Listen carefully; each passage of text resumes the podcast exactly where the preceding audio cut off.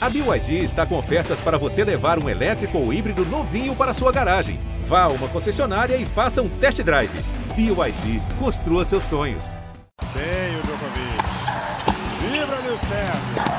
6 a 4 ele tem dois match points. Federer tem três match points. Mais um match point para Rafael Nadal. Serena Williams tem o duplo match point.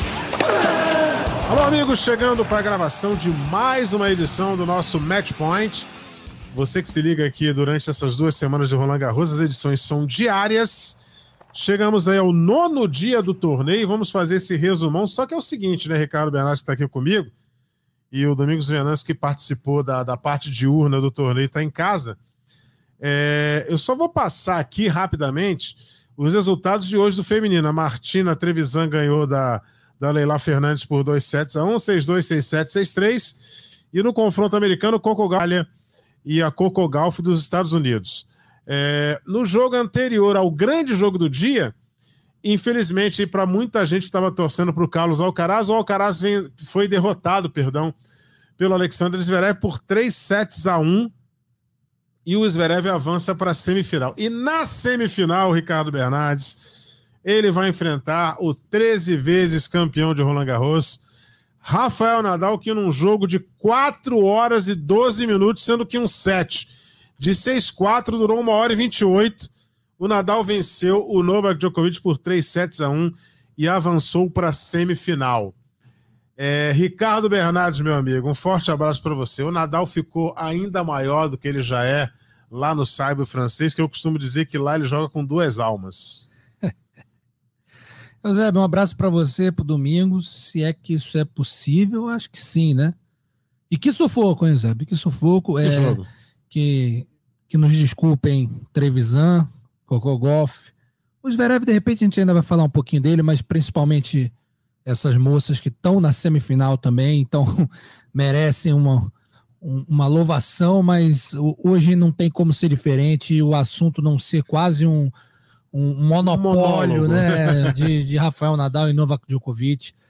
É, desde que foi sorteada a chave, esse encontro era previsto e era, digamos assim, todo mundo queria, né? Então aconteceu. Rafael Nadal, mais uma vez, mostrou que ali não tem jeito para ganhar dele ali. Ele tem que estar abaixo e a pessoa tem que estar acima. Não, não importa se é Djokovic ou não. Especificamente hoje, daqui a pouco o Domingos vai falar, não sei a avaliação dele, mas na, na minha avaliação, desde o primeiro game, o Djokovic ganhou sete, quase ganhou o, segundo, o quarto set, levando para o quinto, mas desde o primeiro game, para mim o Djokovic estava fazendo um esforço muito grande para chegar no nível do Nadal. É, errando muito mais do que ele costuma errar. E o Nadal, assim, fazendo o jogo dele com mais tranquilidade, mais facilidade. Acho que o- jogo para o Nadal hoje fluiu muito naturalmente, né? E o Djokovic estava fazendo um esforço muito grande. Não só um esforço para fazer a bola andar, achei que a bola do Djokovic hoje não estava. Tinha muitas bolas curtas ali, ficava na área de saque. Eu até brinquei um- uma hora com o pessoal. Falei, pô, tem que avisar o Djokovic que só precisa bater na área de saque na hora do saque. Porque vários momentos a bola estava curta e o Nadal, daquele jeito, né? Daquela, aquele volume de jogo, aquela coisa inacreditável. E além desse esforço de, né, de técnico físico, eu achei que o Djokovic fez um esforço mental muito grande. E para mim ficou claríssimo também que ele já estava no limite mental quando ele sacou para fechar o quarto set. E não sei se o Domingos teve essa impressão, se você narrando o jogo teve essa impressão, Eusébio. É, a demora que ele tava para sacar ali, chegou a fazer acho que duas vezes o toys errado, coisa que a gente não está acostumado a ver. Sim. E isso para mim é, bateu estranho. Eu falei, hum, isso aí é o cara que tá, ó, tá cansado, a cabeça já não tá, ele já não tá conseguindo executar, ele tá em dúvida, não sabe o que fazer, tá tenso.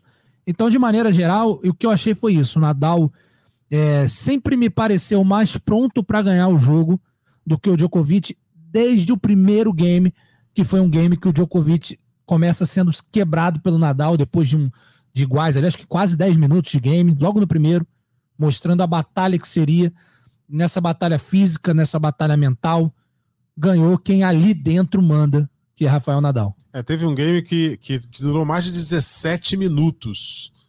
Ou seja, foi um jogo disputadíssimo naquela característica de Rafael Nadal e Novak Djokovic, ainda mais um Saibro e no horário, né, que a quadra está mais lenta, está mais fria, a umidade lá em cima.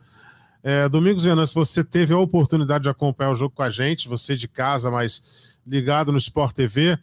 É, ali no, como diria um amigo meu, no puxadinho do Nadal é muito difícil alguém dar as cartas na frente dele, né?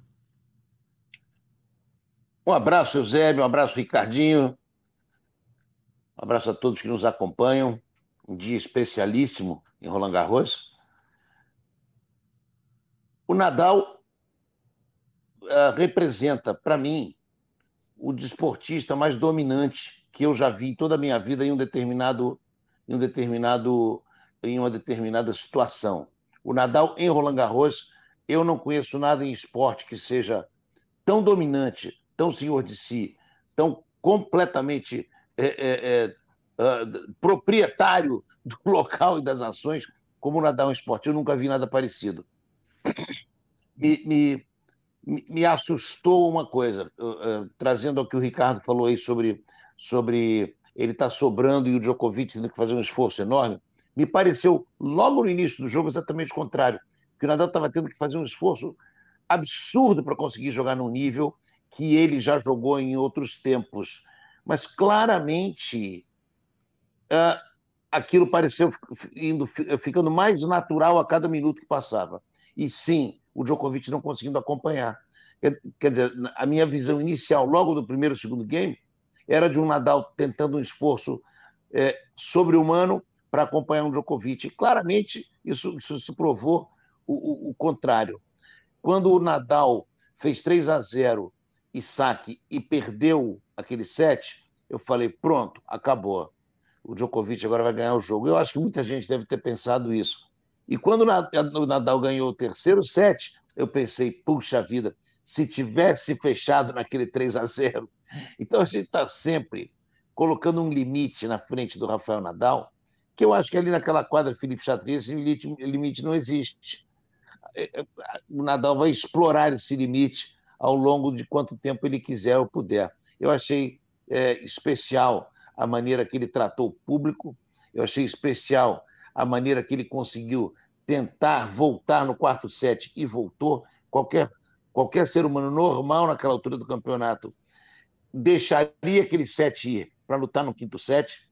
Ele ainda conseguiu voltar. E sim, o Djokovic, Ricardo, como você falou, acho que ele não teve, obviamente, a preparação ideal. Ele está no limite mental dele. É, é, tudo que aconteceu no ano passado, tudo que ele teve de dificuldades para entrar em jogo esse ano. O Eusébio falou ao longo da transmissão, ele não jogou muito, ele teve uma preparação um tanto curta. É, ele estava, ele tava, a meu ver, pronto para explodir ali, quando ele bateu com a raquete na rede. Eu pensei que ia ser ali o negócio. E tirar o chapéu para o Rafael Nadal, né? Tá vivo em Roland Garros. É, Ricardo, o, o, Ricardo, é, a impressão que eu tinha é que se fosse em qualquer outro dos quatro grandes lãs, o Djokovic teria vencido o jogo. Mas em Roland Garros o negócio é muito, é muito difícil para o adversário, né? O, o, buraco é muito fundo, né? É, para enfrentar o, Nadal, ele, ele, fica muito grande naquela quadra e, e a cada rodada que vai passando ele vai ficando maior. Então, Eusébio, eu, eu concordo com o Domingos. Assim, eu acho que quando ele ganha aquele segundo set, fica a impressão de realmente que o jogo poderia virar. E aí complemento com o que você acabou de falar.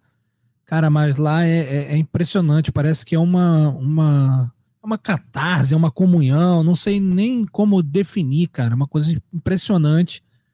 Como um cara que já é enorme, né, ele fica ainda maior em Roland Garros, né? Então Cara, ele tem 21 grandes lances, que já é um feito absurdo, não é à toa que é o recordista.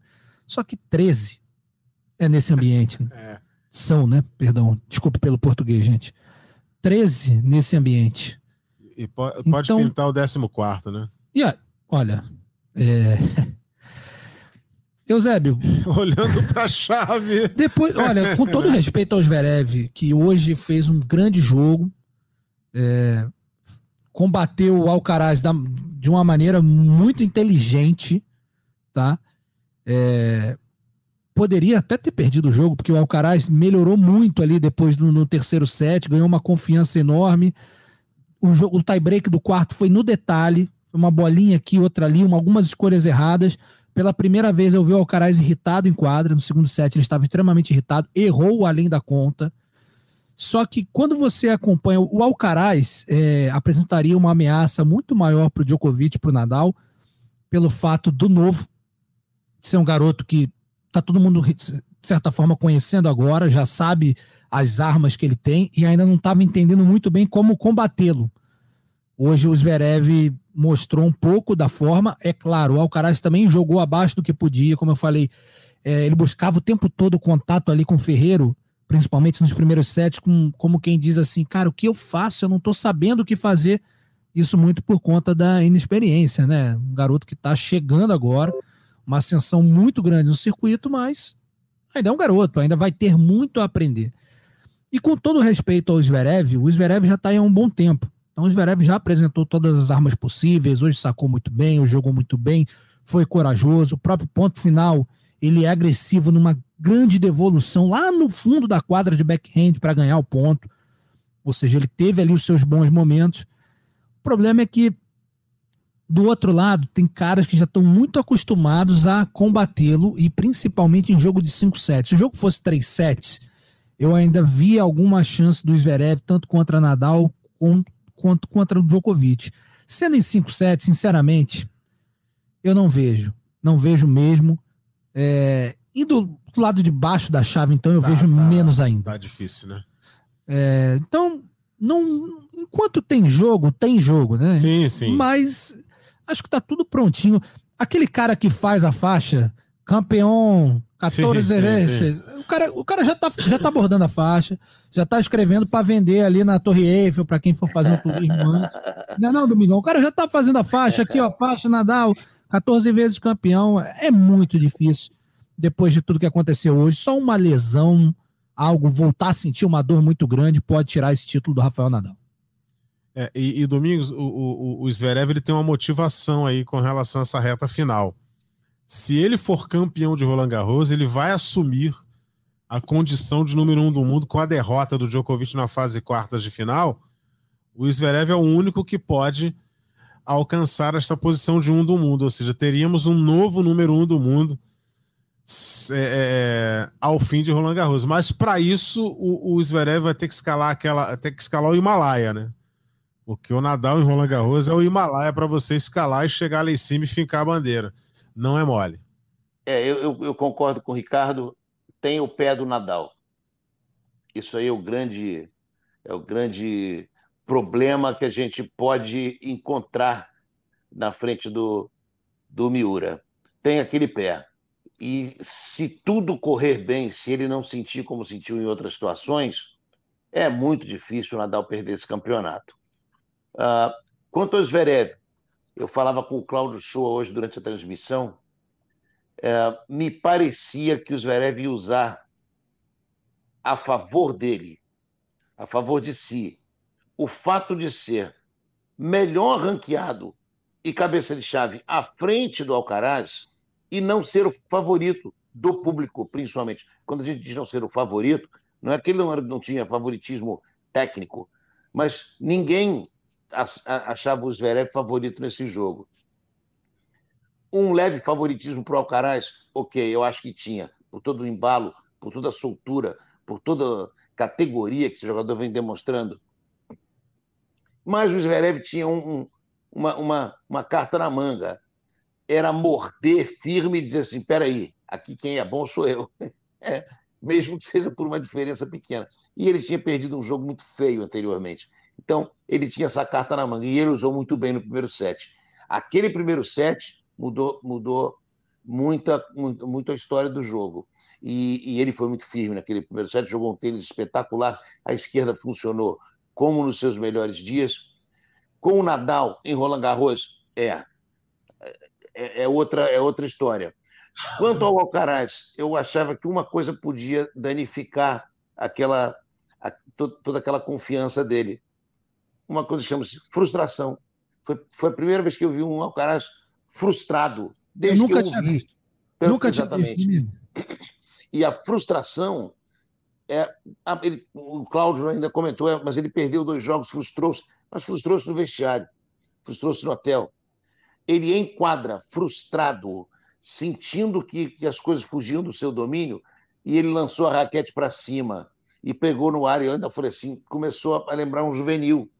Ele, ele, ele fez uma pequena viagem ao passado recente de jogador juvenil, frustrando-se tendo uma atitude juvenil, por pouquíssimos pontos, mas que ali, naquele nível, em um Grand Slam, que ele não tem a experiência toda, foi a diferença. A gente falou isso alguns, alguns programas atrás no podcast Matchpoint.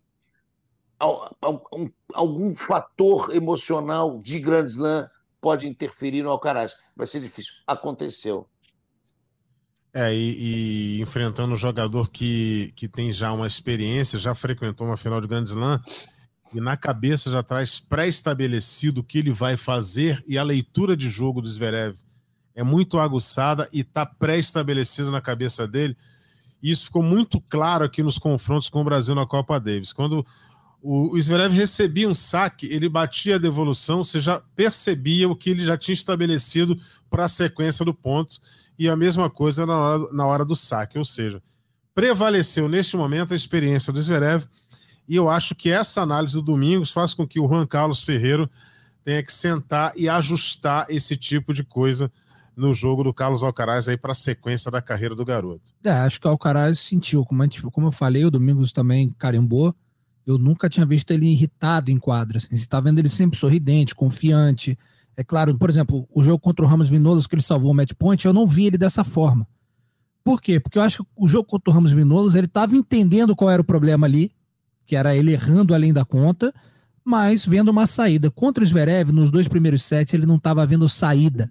Zverev sacando muito bem, ele tendo poucas oportunidades. Eu lembro que ele teve um, um breakpoint no segundo set, se eu não me engano, e aí ele jogou uma direita, mas saiu uns 5 metros.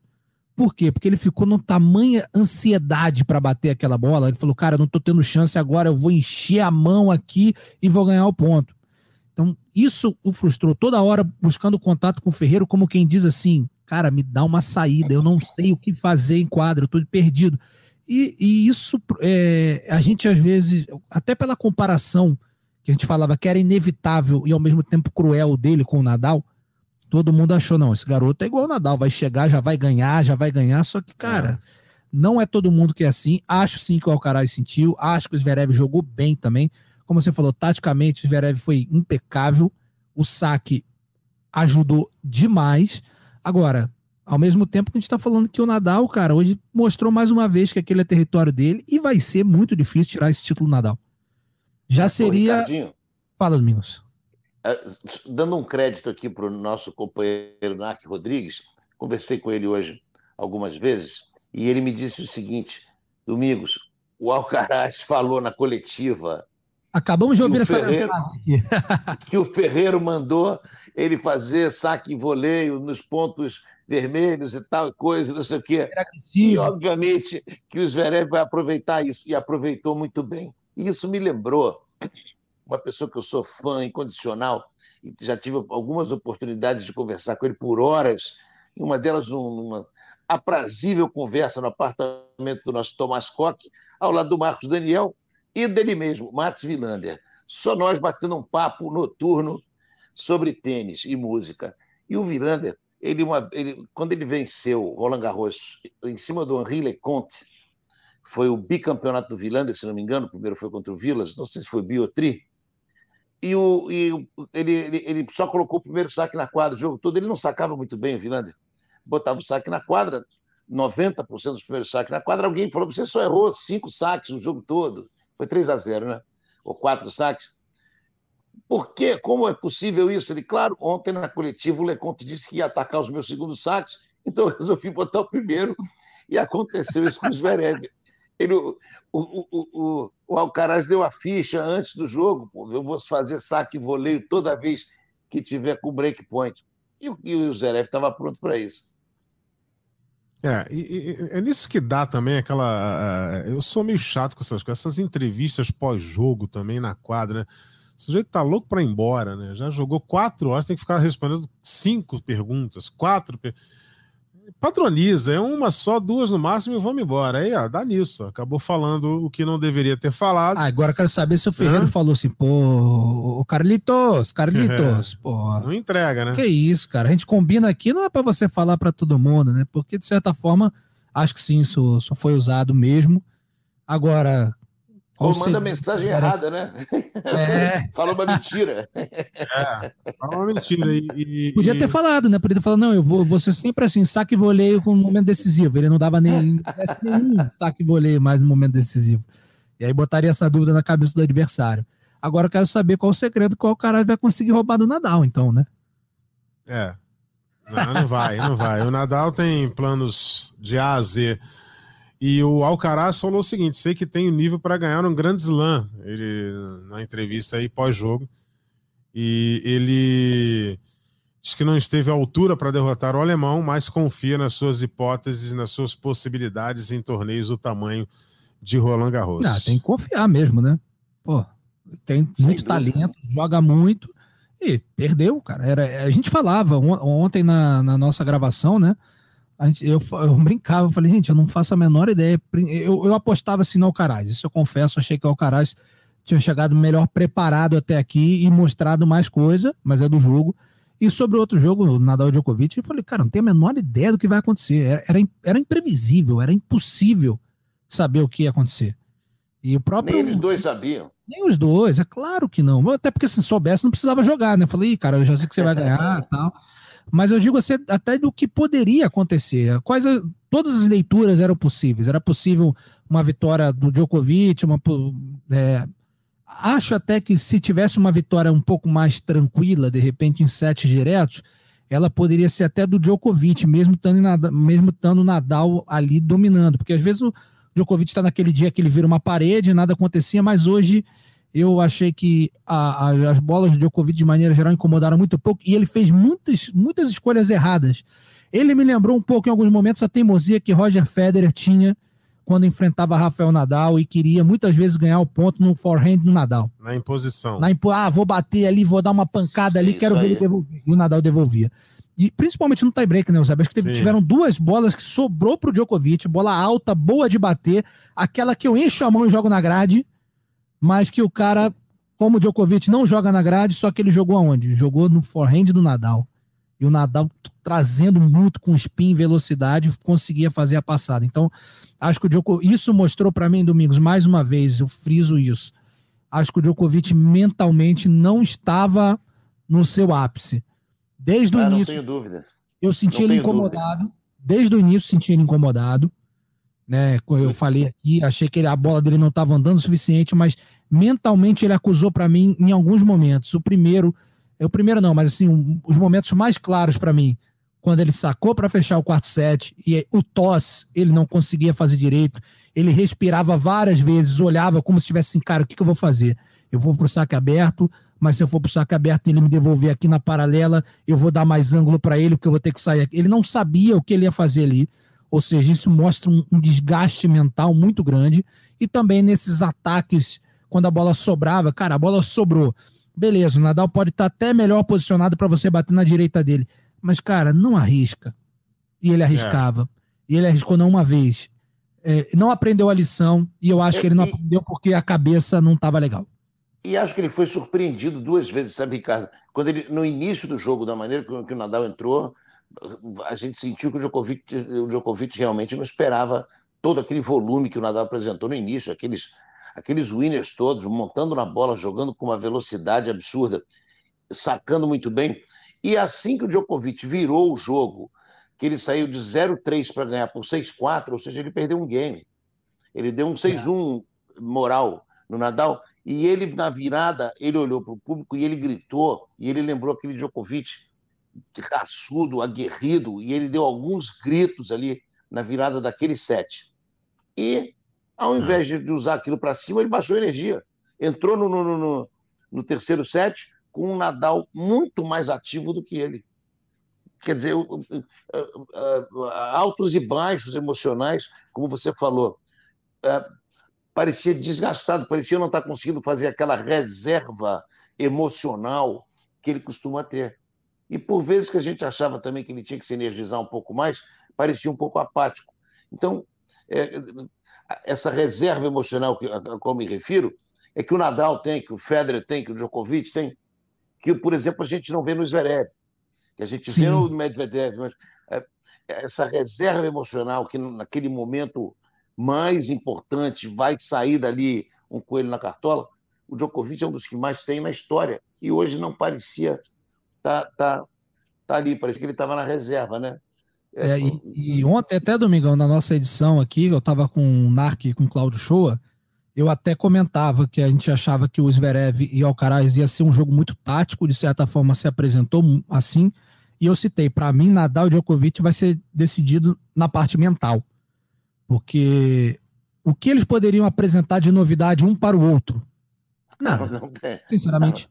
O uniforme, nada. a cor do uniforme. É, exato, mais nada. Porque, então, assim, ele, um já tinha resposta para que o outro poderia fazer. Então, a parte mental, de foco, de sair de uma situação adversa, e hoje o Nadal, que é, para mim, é a maior força mental, levemente acima do Djokovic, na minha visão, entendeu? De maneira geral. Só que hoje ele estava muito, mas muito. O que você falou, quando ele entrou, o primeiro game, o primeiro game me chamou muita atenção. Me chamou muita atenção, porque justamente você já viu um Nadal assim, num volume, numa coisa, um Djokovic meio retraído. Eu achei que dali não não dá para saber. Às vezes o Djokovic vai chegar na coletiva e vai falar: "Não, eu senti um negócio". Não sabemos, mas coisas que percepções. A minha percepção foi essa. Falei: "Cara, tô achando um Nadal extremamente assim combativo, um Djokovic meio assim, pô, mas calma aí, vamos lá, vamos devagar. E a coisa foi se apresentando de certa forma, sim, as bolas do Djokovic me chamaram a atenção que não estavam naquela. Porque, assim, é uma quadra mais lenta. A gente sabe que o Djokovic é um cara de muita resposta, né? Ele consegue comandar muito bem os pontos nos ângulos, na, na sequência, e faltou um pouquinho na minha visão, também um pouco de velocidade na bola do Djokovic principalmente profundidade. Mas o aspecto técnico também, para mim, muito influenciado pela parte mental desse jogo. E, e tem... quadra... Perdão. Pode Domingos. Só fazendo uma comparação, você falou aquilo que poderia estar na cabeça do Djokovic naquele primeiro game. O Zverev confessou no final do jogo que é, é, aquela, a memória do jogador ela está ali, né? As gavetinhas estão ali guardando as frustrações, as vitórias. O Zverev falou: se ele faz 2 a 2 referindo-se ao Alcaraz, eu já ia pensar: pronto, mais um grande slam que eu saio, que, eu, que, que faz 2 a 2 e eu vou embora. E ele referia-se, obviamente, ao, ao, jogo com o Tim e ao jogo de Roland Garros do ano passado. E, na verdade, eu não me lembro para quem que ele perdeu o Roland Garros do ano passado. Mas ele falava: vou embora desse torneio de novo, depois de empatar em 2 a 2 Então, fica assim aquele traumazinho ali na cabeça do jogador. O que está acontecendo de novo aqui? Como é que eu não percebi isso? E é, o que eu percebi um pouco no Djokovic no início do jogo. É, você agora descreveu muito bem naquele primeiro game. É isso aí. É... Neste, nesta quarta-feira? Quarta-feira. É, quarta-feira. É, rapaz, eu tô aqui meio que perdido no tempo. Teremos aí a, a, o complemento da fase quartas de final no feminino é, as russas Daria Kazatkina e Verônica Kudermetova se enfrentam. É, Igas Viontek contra Jéssica Pegula e no masculino o Andrei Rublev contra o Marin Cilic. Olha o Marin Cilic aí, ninguém falou dele, ele tá chegando.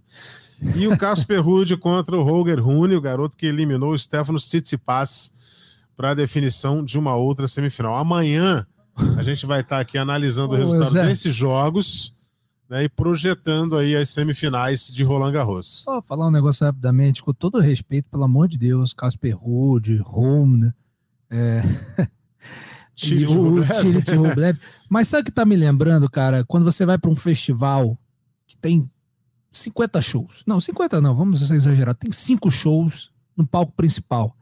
Só que aquele principal mesmo, aquele que chamou o público, acabou de fazer o show e vai entrar uma banda muito boa na sequência. É a sensação que eu tô depois do dia de hoje pro dia de amanhã. Porque a expectativa para Nadal e, Djokovic, Alcaraz e Zverev era tão grande que amanhã parece até que vai dar uma relaxada, vão ter uns joguinhos mais tranquilos para a gente acompanhar, que prometem ser muito bons, mas para você ver o tamanho. Ah, e, putz, Zé, eu esqueci de falar, você não vai me matar? Preciso falar uma coisa. Não, de jeito nenhum. Desculpa, Domingos, eu falo muito, Opa. mas assim, cara, É porque eu tava doido pra falar isso. A gente fala de. Fala muito e fala bem, fala A bem. gente... a gente fala de renovação, a gente fala de grandes nomes, a gente fala de Alcaraz, de Verev surgindo, mas os duelos, quando são desse Big Three, cara, Ah, não. é diferente, cara. Parece final de Copa do Mundo, final de Libertadores. Cara, a, a magia. Eu tava aqui na redação do, do, do Sport TV. Até gente que eu não vejo falar de tênis tava olhando aquilo. Sim, sim. E assim, torcendo e se envolvendo. Esses caras são gigantescos. Eles movem montanhas, quase literalmente. Porque é impressionante a magia que se constrói nesses duelos épicos entre Nadal Djokovic, Nadal Federer, Federer Djokovic. Que monstros do esporte são esses aí.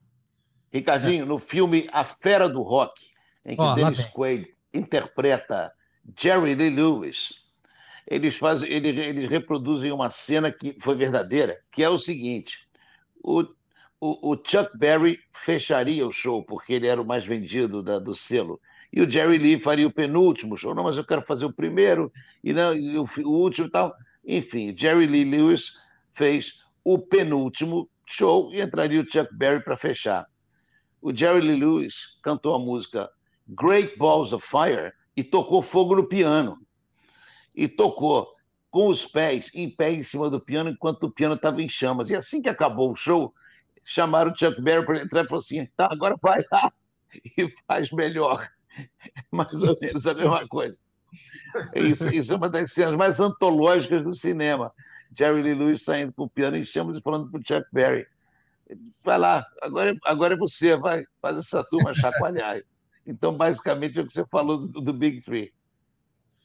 É isso aí. Bom, meus amigos, chegando ao, ao fim aqui de mais uma edição do nosso podcast do tênis, o nosso Match Point, as edições diárias durante o Roland Garros. É, amanhã estaremos de volta fazendo o resumo da outra parte da chave do feminino e do masculino e projetando as semifinais do Aberto da França em 2022. Agradeço aqui ao Domingos Venâncio e também ao Ricardo Bernardes. Forte abraço a todos e até amanhã.